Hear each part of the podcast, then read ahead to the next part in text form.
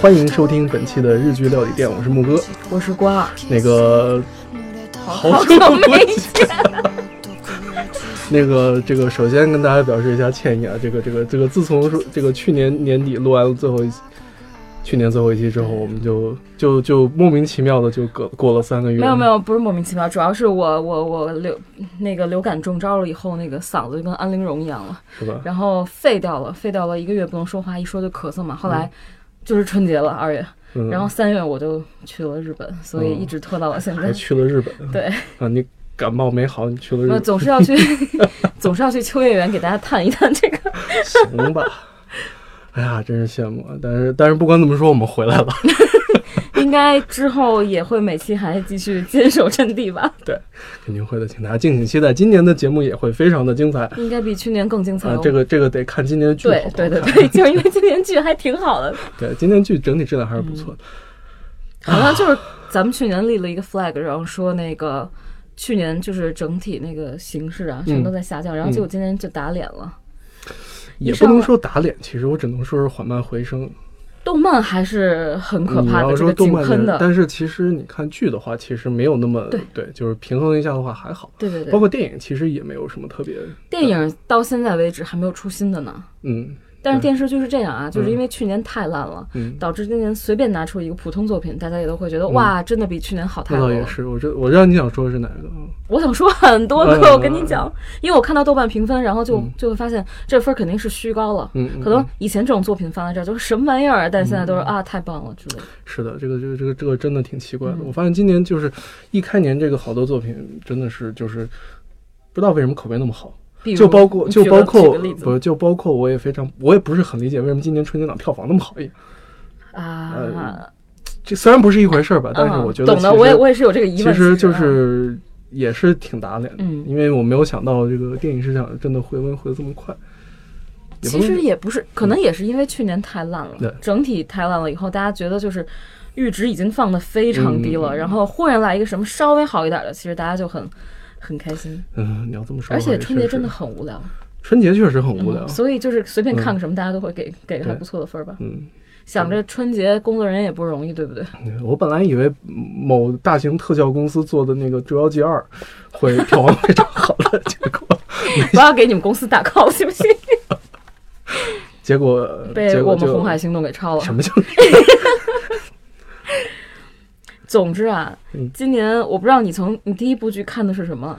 第一部剧看的其实是《Unnatural》，就是非正常死亡。哇，那你这个 是因为石原里美吗？也不是，我觉得我对石原里美本来没有什么兴趣，但是说真的，这个题材我还挺喜欢，因为我对这种法医破案啊，我也很感兴趣。对我还是很感兴趣的。就即便是石原里美，我都看了，是吧？嗯，但是啊，其实今年开年最。当时爆火了一个，没不知道你听没听说过，叫《女子的生活》哦，我知道那个，就是至尊纯，女装大佬嘛，嗯嗯啊，就是女很多，就是你会发现这个她扮起女装会比很多女生都好看。啊，比大部分百分之啊生活里啊百分之八十女孩都好看吧？是啊，这是一件特别的。底下我看很多人都不快，就是不再讨论剧情了，都在看腿，嗯，都说啊至尊纯腿好美啊，什么比我还细什么的，是，但其实这个剧。我我当时很注意他的原因是，刚开始我看女装大佬其实不是特适应，以为他是要恶搞，后来发现人家真的在认真的讨论这个性别，就是多重性别的这个这个这个问题。因为当年 Facebook 不是忽然就是呃之前是男女和中性还是什么，我忘了，还是同性，但后来就出了一大堆的那个性，十二个好像是。对，所以他我觉得他这里面就是这个男的讲的是，我是我外表是男的，嗯，但是我内心是女的，嗯，可是我还是喜欢。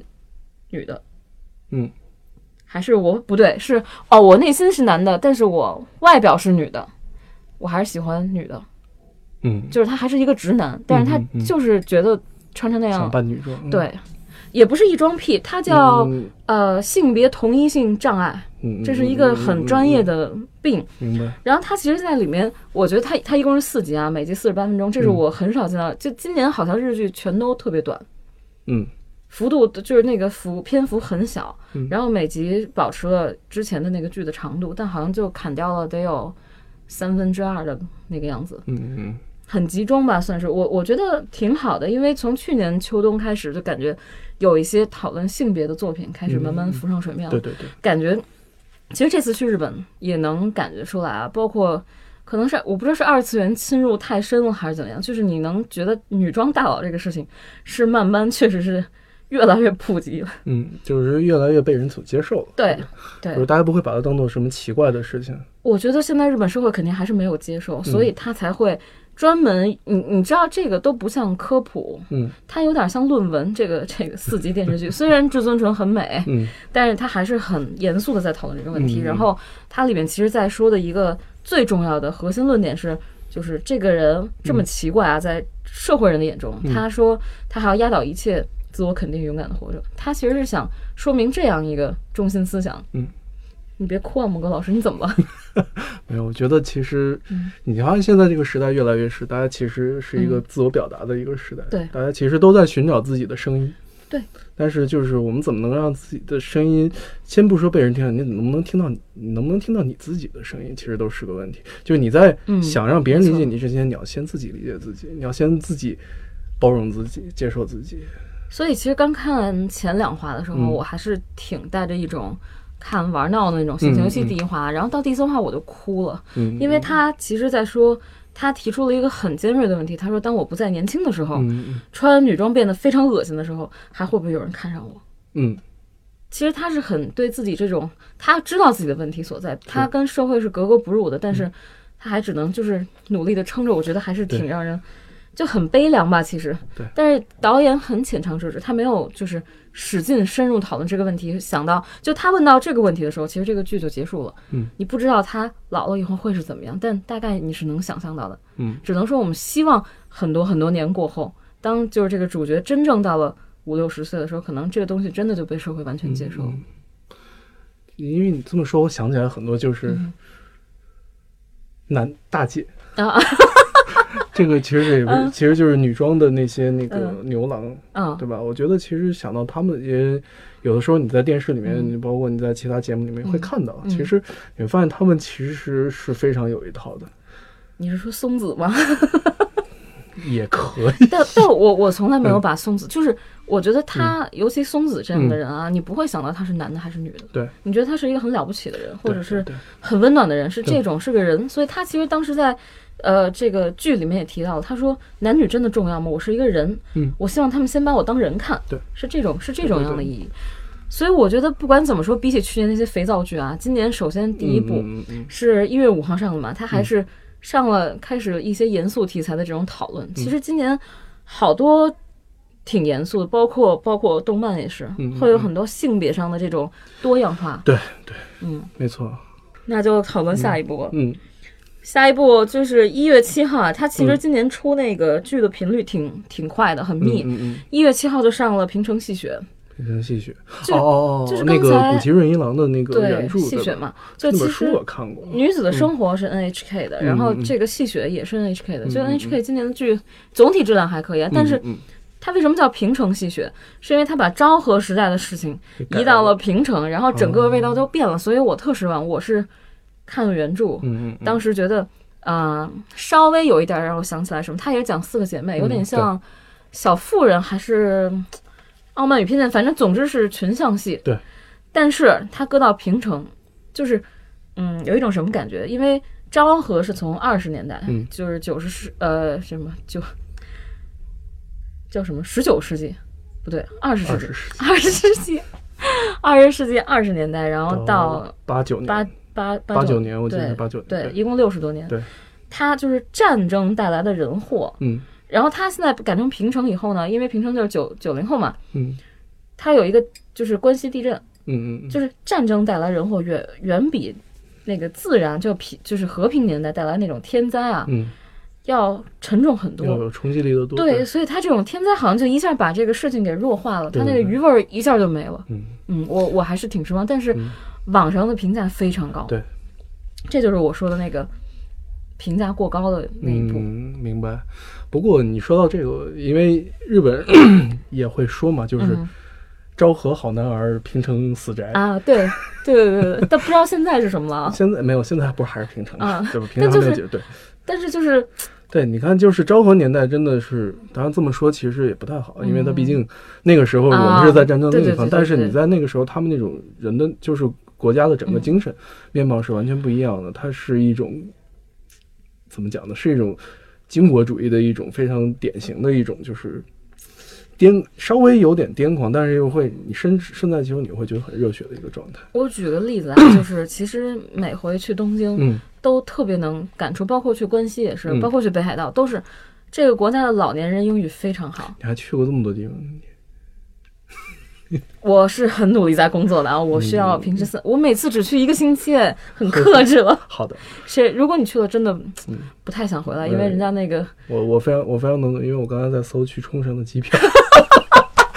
但是冲绳除了哦，新人结衣是冲绳对吧？对。但除了冲绳出美女以外，我觉得冲绳还挺无聊的。不，这样才好啊！没没找个没人地儿躲着。好吧。这这是啊，另外。就总之总之就是那边的老年人啊，首先是英语特别好，第二真的是很很坚强在活着。对对对。因为我这次去呃日本，我能听懂一些词，因为在学嘛。然后我我在地铁里有一对老夫妇，年纪岁就岁数很大，可能得有八九十的感觉。嗯。然后身子完全弯成虾米状了，然后两个人手牵手，然后老头说：“我们这样会不会给别人造成很多困扰？”然后那个老太太说：“没关系啊，我们都这么大岁数，就是他们还会自己坐地铁，然后有人让座，他们不会去坐，就是你会觉得，哎呀，他们真的是使劲努力在活着，嗯，还挺还挺还挺有感触。但是年轻人英语都非常的烂，年轻人英语非常的烂，对，非常非常的嗯，非常的烂。”就是那种不上进的感觉。对，但其实你看平常这个之前我们讨论过，垮掉的也呸，不是垮掉。宽松宽松时代，宽松时代其实就是你推行所谓的素质教育，对。然后呢，就耽误了很大的一批人的功课，不能叫功课。这个事儿你也不知道是好是坏，但是我我是觉得它对当下日本社会形成现在的一些社会问题，它是有决定性的因素的，它一定是这样的。我我突然想到一个什么事儿呢？就是在一个社会里，一个年轻人可以安安心心的做个死宅，可以安安心心的啃老，其实恰恰说明这个社会的发展程度非常高。我刚想说这个问题，而且而且今年特别逗。就是少子化这个事情，正式被日本政府给提出来了。因为今年不管是动漫啊，还是包括那个什么旅行青蛙，好像也说是什么日本少子化那个那个海，那个我觉得比较扯。但是今年的那个电视剧和动漫全都有关于少子化这种，就催促你生孩子这种这这种东西。对对对。但是我觉得日本人应该不太，就是年轻人应该不太。吃这一套吧。是是是。首先，因为因为其实有一个特别大的问题啊，不是不不就是不光是死宅这个问题，还有一个问题就是偶像。对，偶像这个东西太致命。大家我看了很就是推特上面很多女孩说，跟偶像结婚，跟照片结婚就好了呀，谈什么恋爱啊，有偶像就好。就是他是这种文化熏陶下的，真的会不想结婚，而且可能现实生活中男男人确实又很让人确实比较挫。对，这个是确实是，而且你看那个地铁车厢里面啊，大家全都长得一样，就。全至少穿的一样，对 对，穿的是完全一样的。就你会觉得这个社会，其实在它的表层，这个平静的表层下，它是在暗流汹涌。没错，没错。嗯，总之提起这个，反正戏学有很多可以聊啊，但是我们就不在这儿赘述了。我还是，我当然推荐大家去看一下那个，啊，八几年、八三年的戏学，嗯，是那个吉永小百合演的。吉永小百合真是太美了，是是是。然后呢，是石川昆。导演的很多人说石川昆选角瞎选，我刚开始也觉得不是特能带入那个学子嘛，但是最后吉永小百合一转身那一幕，就是还是觉得没有错。毕竟石川昆是那个银银河铁道的导演，我觉得还是有有这个是是，就平成戏谑瞬间就把那个怅然的味道就对对对就就给淡化了。总之推荐大家还是去看一看，至少这本书还是很好的。嗯，然后呢，里面那个演学子的伊藤步，嗯，伊藤步演的非常的。别扭，因为他整个人跟学子的那个气质气质完全不一样。他演的是《燕尾蝶》里面的凤蝶和关于丽丽周一切那种那种角色，很叛逆的。嗯嗯。不过说起来，古奇润一郎，我最喜欢的还是春琴超吧。嗯。因为戏谑好像不是很古奇润一郎。对，说实话，感觉特别像连载的。对。你这你这个你这个太 mean 了，你这个评论。就古奇润一郎，因为他很。就那种富家子弟，对对对，他写出东西还是有他那个阶层带的东西，然后这个戏曲好像一下就很很大众，嗯，所以这个卖的很好啊。对对对，也是也是。然后还有啊，说到少子化，就是总觉得林家更幸福。其实这个剧，因为我很喜欢松山研一，嗯。松山研一是演那个森田芳光乘列车前行的那会儿，他很嫩啊，然后演技真的好。对，然后他这里面跟深田恭子搭档真的好，就是深宫真的是不老不老演啊，嗯，已经三十多了吧？是三十多了。嗯，然后呢，他第一次演人妻，嗯。第一次演正式结婚的女性，我觉得演的非常非常，甚至比她演的少女好还要好，是吧？她演少女其实可能也是年龄问题吧，就是那个什么晴雨什么废柴我谈恋爱就很让人不舒服，但这里面就很自然，对对对，可能是年龄到了，然后他们就讲这个。嗯，不孕不育的夫妇怎么拼命想要孩子？其实我觉得是日本政府在宣传，就是说不孕不育 孩子有多可爱啊，然后不孕不育夫妇有多痛苦。其实我问过周围朋友，确实很痛苦。是，所以它里面描写的是很真实的。但是确实看到这个剧，有有我看到有日本的网友说，嗯，想要个孩子。嗯，是。说起偶像啊，然后我非要提一部。我最讨厌，不能说最讨厌，我怕被听众喷啊。但是我最讨厌的山崎贤人又出来了。嗯嗯。然后呢，他好像是把刘海撩了上去，哦，导致我以前朋友圈里还有山崎贤人黑啊，马上就说啊，贤贤好帅，让我很崩溃。嗯，他演的是什么呢？是《致命之吻》，然后里面有三个帅哥。嗯，不，不算他。山山 两个。山崎贤人、新田真剑佑和植村淳啊，新田真剑佑是真帅，是是真，是对新田真帅剑佑。对新田真剑佑真的是，我当时看了很多评论，但包括我自己也看了一下，因为我是为了看新田真剑佑看的这个剧嘛。你就想女主看了新田真剑佑，怎么还会和山崎贤人有任何交集？谁还管他死活呀？对不对？是，就就跟就跟新垣结衣为什么每次都被甩？每次都被劈腿，我也觉得很奇怪。你还是把你那个新垣结衣那个电影在这儿说 说说吧，我觉得你特别想说。没有没有，其实是那就说到这就就说一下那些你们成天去喊老婆的人啊，又不说去电影院去支持一下你们老婆，这个票房都惨成这样。支持了吗？我去看了。你这不就花钱支持别人老婆吗？那怎样？我开心就好，你管得着吗？宽松时代挺好的。只不过，不过说真的，就是说到这部片子，其实就多说，就多说两句吧。就是因为你发现，其实日本引进片这个市场，慢慢慢慢的逐渐，其实我们以为它是在打开，但是实际上它打开的没有那么快。嗯，因为其实说实话，文化上的隔阂还是有，而且太大了吧？而且其实我一直觉得，像日本的娱乐消，关于日本的娱乐消费，其实可能是一二线大城市会偏多一些，它不是一个特别大众化的一个东西。对。就所以，其实我们的我们的出我们的听众都是好样的，都是很少，所以 所以很少。总之啊，这个混你都你都不把片名报出来，就是这个恋爱回旋。哦，我我看的是混合双打。Anyway，就是就是打乒乓球嘛。对。嗯，我其实吧，这个这个导演还是可以的，谷泽良太嘛，那个导过那个不是，这是编剧。哦，编剧嘛。编谷泽良太是编剧，是编导吧？我记得不是导演，是那谁。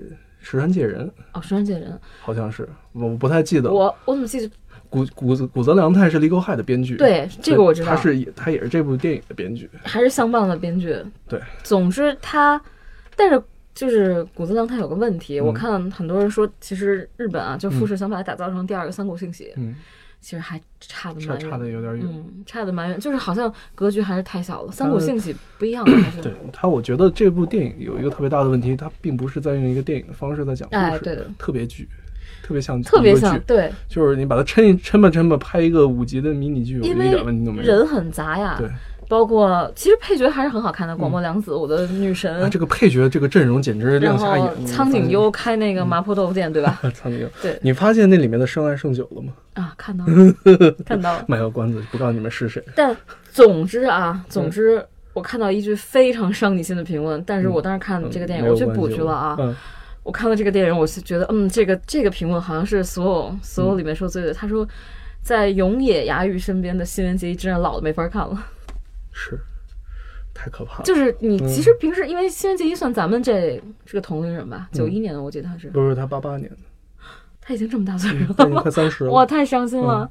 所以就总之，同龄人看同龄人还觉得他很嫩很年轻，然后搁在九九年的小哦，真的是大了十一岁，是，就一下差距太大了，我我还挺唏嘘的。一代一代接一代，一浪高过一浪，就是这样的。但是确实，女明星啊，在日本好看的真是从来都不缺，而且真的是换的，就是火的特别快。对，男明星现在也是，就是从小星，你别说这个，就是山田贤人，我到现在我都想不起来长长啥样，因为他长得太平庸了。但是你要提起龙星良，就是啊，你还是能想起来吧？所以这个长相还是有差距的。是的，但是我觉得日本审美挺迷的，嗯，就是杰从杰尼斯那些开始，就对。这个就不能往下讨论，这个讨论会我会把所有粉丝得罪光。我跟你讲，好吧。然后咱们继续说回剧啊啊，这个《致命之吻》我觉得没什么可看的。如果你是为了颜值看的话，嗯，就看新田真剑佑在 B 站有 cut，我这在看的看。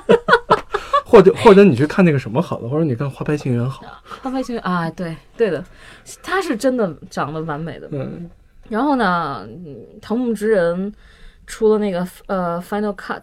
就是龟梨和也，龟梨那个，说实话，看了两集就是有点看不下去了。立山签名、桥本环奈，就是所有的卡司，嗯，现在你发现没有？就所有剧里都会上大卡司，对。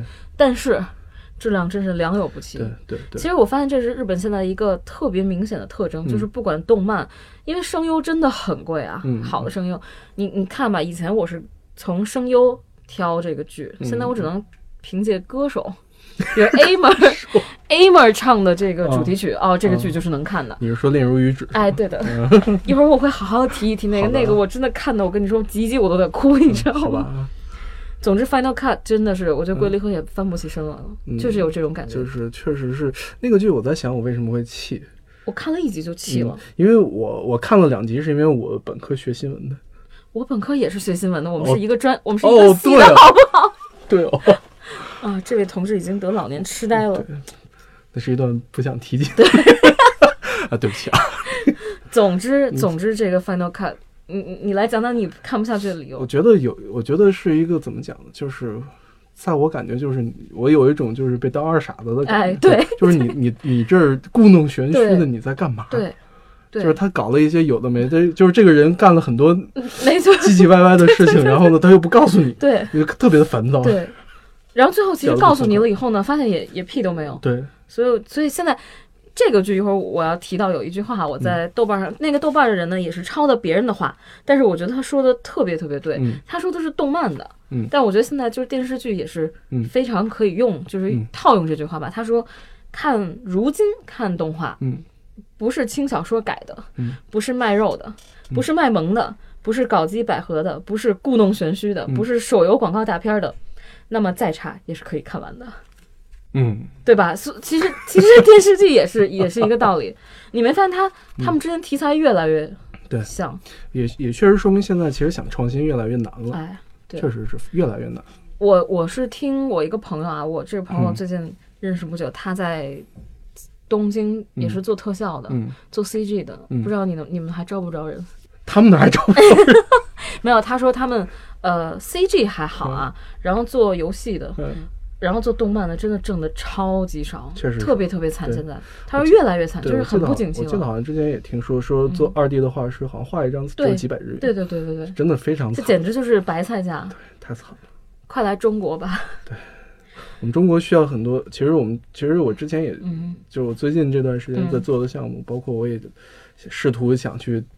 看一看二 D，就是二 D 二 D 制作动画的这个这个大概一个行情，发现其实国内二 D 的好的二 D 团队档期全满了。对，他们给日本代工，他们有给国内的厂商，当然他们也有自己的原创作品，就是超受欢迎。因为现在国内的画师真的画的很好，对这个我确实要承认，已经。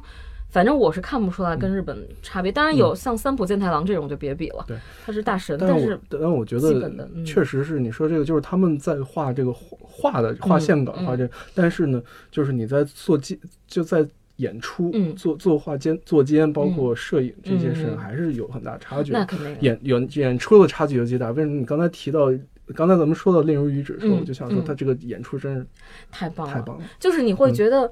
那我们不如就把这个说了好了。你说吧，看你这么喜欢。没有，其实我就想说一句啊，就是《恋如雨止》，他你会觉得他是人演的，嗯，这个很了不起。就是你觉得这个这两个演员演技太棒了，而不是会想说这是动漫的人物，对，这个很恐怖。这个国内永远比不了。对，这些真的就得是你几十年的经验打磨出来的东西。恋如一枝，我真的觉得是好，真的难得一见的好作品吧。嗯，确实，我看了两集，我就心都化了，你知道吗？就是少女心融化了。你是不是站在四十五岁大叔的角度看十七岁少女，然后特别开心？是，就是 就是，你知道，嗯，就是，然后看那个时候，我也想起我十七岁的时候，其实也挺傻的。你喜欢四十五岁的女人了吗？不，那倒不是。我的意思是说，就他的同学嘛，啊，就那样。对对对，班上的男生都傻了吧唧的。我那会儿好像也是傻了吧唧的。嗯，现在也算了，我们现在也傻了吧唧。我们我们一会儿再细细聊这个。这个其实里面剧作上有很多可以借鉴的地方，包括他的那个想法和立意都很好。好，我们继续说这个板垣瑞二啊，今年又干了一个傻事儿。他对阿诺奈，然后这个阿诺奈翻译成。我刚开始看到这个名字，我我其实挺懵的。我说这是叫 A nun 还是叫 A nun？然后就是你会往英语那个方向想，然后就想，嗯，你好恶心。但是这个名字是起的很奇怪嘛？对。然后就你不会，因为他是那个刚开始没有放那个片假名的，对，没有放片假名的时候，他就是罗马音。然后你就会想，哎，这什么玩意儿？然后后来。就是阿诺奈的意思，好像就是跟你说，跟你说，阿诺嗯，对，就是哎哎那个啥，对，就差不多就这个。然后呢，是思思和本源月儿的合作，嗯，我觉得本源月儿真的就是去年咱们不一直在 diss 他嘛，然后好像今年真的就觉得翻不过来了。哎，我我说实话，我觉得就是我我最喜欢那部片子的其实是他的摄影特别好啊，他对他选景选的特别很美，他那个 location 对太太然后。但是啊，首先第一，我不知道是摄影的原因，广濑丝丝变胖了，还是他真变胖了？呃，我觉得这个怎么说呢？就是它在 距离，它在距离变粗壮了，这是第一让我觉得很不舒服的地方啊。我们要抛开画面，只谈这个剧作，我当时就觉得白云院真的老了，嗯，越来越矫情了。然后所有人都把那个京剧给提出来，还是那个老毛病，就是所有京剧拿出来都是京剧，但是放到剧里就是没有没用。对，他不是说什么这句话推到这儿了，我说一个特别点亮这个，特别像是什么呢？所有人转过来对着摄像机，对着电视前面的你说，公益广告，人生就是这样。对，对对对对，就是故意熬了一锅鸡汤，所以就觉得特别的看着就是。所所以，我是一边吃饭一边看，就就看这个啊，风景啊，风车。剧情也很无聊，这剧情确实太无聊了，嗯，很像大妈写的。但是有点让我想起是想起以前看《燕尾蝶》的时候，因为也是假钞嘛。但《燕尾蝶》就看的很开心，对，气质完全不一样嘛？对，青春片和这个，对。哎呀，我觉得本我不知道广濑丝丝选片子没关系，这个小朋友还年轻。我们还是等花牌情缘的最新的那个。但是你知道吧？就是，呃，我不点名了。国内反正有也有一些小朋友吧，你会觉得，嗯，他还年轻，但是他就挑剧一烂到底。嗯，也是。他会，他有一个惯性，所以很很很希望。去年我们就希望广濑丝丝能挑好剧，然后今年上来也不能叫烂吧，毕竟是就还好。大神的编剧，只不过这个剧比较无聊。但但我觉得。至少从他自己来说，我觉得可能他角色上是个算是个不大不小的突破。我也在这也是不是件坏事吧？对，人家总是需要空间来成长，这个人总是需要烂剧来踩在脚底下，才能爬到更高的地方。对对对。但就很担心以后烂剧会越来越多。这个倒不赖演员啊，就是说这个整体制作的。没事，那烂剧我们我们再喜欢别的女演员呗。也对。好了，然后说到说到你喜欢的《Unnatural》。嗯啊，那是我非正常死亡这部剧法医单元剧。嗯，我其实最开始确实是对实验里面没有什么太大兴趣，但我有很我有很多朋友真的超喜欢她，尤其女性朋友喜欢他特别多。对，很奇怪，很奇怪。那我可能不属于女性，但是 就是我一直对石原里美那种她的那种女性特质太强了，让我觉得特别受不了。但是对。他这部剧突破蛮大的啊，对，所以这个是我觉得让我，因为我之前也看了什么《校对女孩》啊，那个我实在是看不下去，那个我也实在看不下去。嗯，包括什么和尚爱上爱上我吧，是吧？富贵朝九晚五，和尚爱上我，什么 朝五晚九，对，霸道和尚爱上我，好像大概总总之是这个意思。我当时看的很崩溃啊，而尤其是那种剧吧，会把他那种女性特质凸显的更明显，让你让你觉得很侵略感。有对对对对对对。这个剧吧，我觉得是石原里美一个挺大进步啊。他开始，因为他迈向三十岁了嘛，他开始接很严肃的职业剧了。就是他开始往回收了，对这个特别好。对对对对对，挺挺聪明的。所以我就，哦，他就那么闪，的大眼睛忽闪忽闪的看着镜头，我就哦，就感觉突然觉得，哎，还挺有意思的。受不了你了！不不不，anyway，就是我我觉得就是说我确实就像你说，我我们感受到他的成长，这是一件可喜可贺的事情。而且这个剧本身啊，也蛮有意思的。不是说确实，嗯，它虽然套路归套路，那个类型化归类型化，但是它真的做的蛮。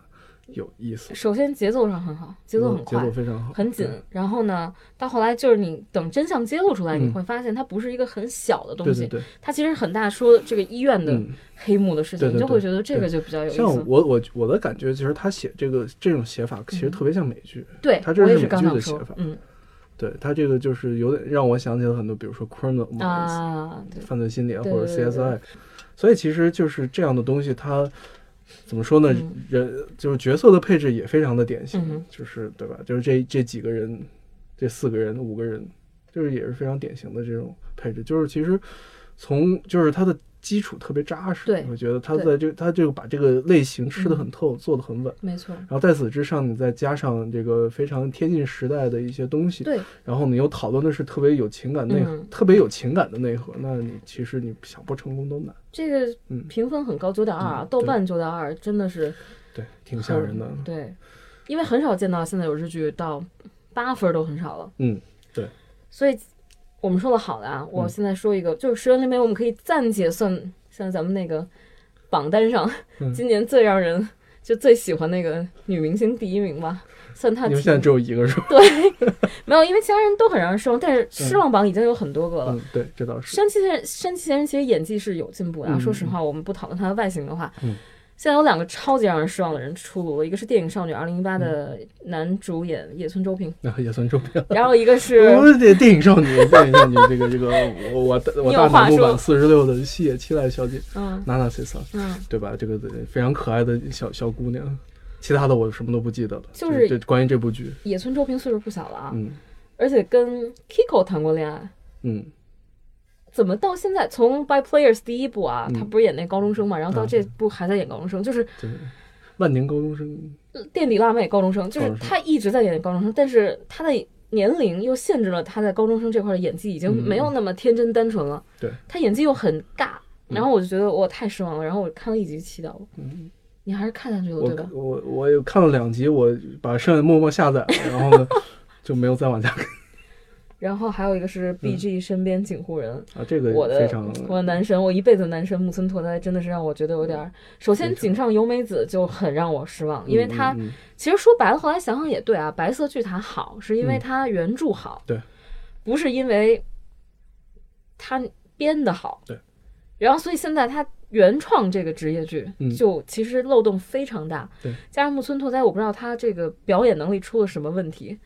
总之是没有带起来。对，嗯，我也不知道为什么，就是就是，其实很自然的就不想再往下看了。哎，对，为什么呢？就我想到有木村拓哉，我都不会，就是无聊，就是无聊。如果没有，我觉得因为大家看剧看的很多，如果没有特吸睛的这个，对，呃，尤其咱们又是干这行的，天天可能会看大量的，嗯，东西，所以你就觉得好无好，好像很重复了很多遍似的。哦，我知道我为什么看不下去，因为我不是很喜欢猜猜序。啊，我我就是他不是我的我喜欢的类型，所以我就。所以木哥老师，你们发现了吗？就是挑片子啊，都跟这个 女女星有关。对，女星好，不是就还能看一看；女星不好，直接关了。对，你不也一样吗？看男的。山崎贤人那么不好，我还是看了新田真田佑的。呵呵，对吧？所以其实这个，我觉得要相信我们的动物本能。对。然后还有很多可提可不提的。嗯山田凉介演了一个叫北泽一家管好自家事，这个名字我一听我就 我看了两集，我觉得呃你在干什么？我觉得我当时觉得山田凉介脑子坏了，就是他确实像演的像智障一样。然后我我就关了，但是很搞笑，因为看一家大傻子，你知道吗？就你听这个名字就很傻，然后果然剧也没有让你失望，他也很傻，非常傻。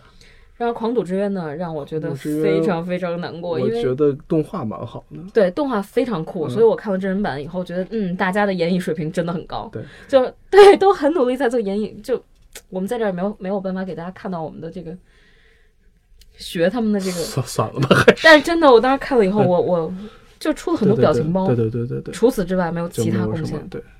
啊，然后最后一个，嗯，想提的，想重点提的，搁在最后的就是《By Players Two》。这部剧其实一上来，我一发现是五个人，其实还觉得有点奇怪，有点可惜。四岛进好像是因为档期的问题，他去演什么来着？我不太记得。然后就没有了。但是最结果结果没有想到，最让人感到心痛的是，这个戏在这个戏拍摄的过程当中，大山连大山连这位德高望重的大叔，嗯，突发心梗去世了，才六十九岁吗？六十没有六十六十一吧？六十一啊？六十一还是六十九？我忘了，应该没有那么高，反正六十六十出头，六十出头。嗯，这是一件非常非常，其实就所以看这部剧的时候心情特别沉重。对，因为其实。去年的时候，咱们花真的是就是花了很多时间和笔墨在《By Players》这部剧上，真的觉得从不管是从卡斯啊，还是从剧情啊，到这个想传达出的精神，都挺温暖，挺让人感动的。对。然后，所以你现在在看那个《By Players》一的那个片头，他们走在海滩，你就会觉得特别难过。那好像就是最后一次他们在一块儿了，那种感觉。然而，其实我我昨天刚把那个整个这五集补，就第二季的五集补完，就其实发现有，就是我当时本来以为说他们会因为他的去世做一些特别的调整和改动，但发现其实也没有。对，只不过是他他们是在最后的结尾，四个大叔站在对对着海大喊“内桑啊，那个都”，对我当时特别对特别特别的啊啊，好多人都哭了。对，但是呢，你回过头来看，其实也是我我后来我想，其实。如果他如果他要真的在剧情上再打，比如说后面四五集都改了，那这事儿其实也不太合适，不叫合适。他档期啊、时间，它制作周期在那摆着，它也不是很职业的做法。日本人不会这样，他们还是有职人精神。对对对，反正我觉得大山连怎么说，嗯，给大家至少留下了很多深刻的这个角色印象吧。然后他到人生最后一刻还在努力扮演着自己，还是挺。挺唏嘘的，这就是他没想到这是他的遗作。对对对，所以啊，不管怎么说，但是我好像听说是今年好像要引进新哥斯拉，还是怎么样？不知道有没有？好像是，好像是，好像是听说过。所以如果有机会，大家能在大荧幕上再看到他一次的话，我觉得也是一件让人感到略感欣慰的事情吧。对。但不管怎么说，希望这个连叔 RIP，对，一路走好。这个就我们有有有缘再会。哎呀，木哥老师这句话我真的不知道该怎么接。本来很好的气氛被他搞得十分……但是没有关系，这个对吧？有人走，有人来，这个这个世界对天道无常，世世道轮回都是这样的，我没有办法。我们我们我小时候其实有时候也会想，就是在我们成长的过程中，我们曾经喜欢过的那些偶像们，他们会变老，他们最终有一天会死。对，我们就相当于其实也是在向自己的一段经历告别，这个也是我们必须经过的过程吧。但总之，希望大家去补一下这个番，这个番真的是很非常有意思，温暖、治愈、有良心，就是觉得特别逗。就是五六十岁的人怎么打起精神来跟这个世界对抗，还是还是值得一看的。对，好吧，就在在这样的氛围中，我们先把这这一期节目我们先聊到这儿。好，咱们下一期聊点什么？聊点开心的吧。好，改改改善一下这种气氛。好好好，那行，那我们今天这期节目就先到这儿。你点头，说个再见啊！再见 再见，再见。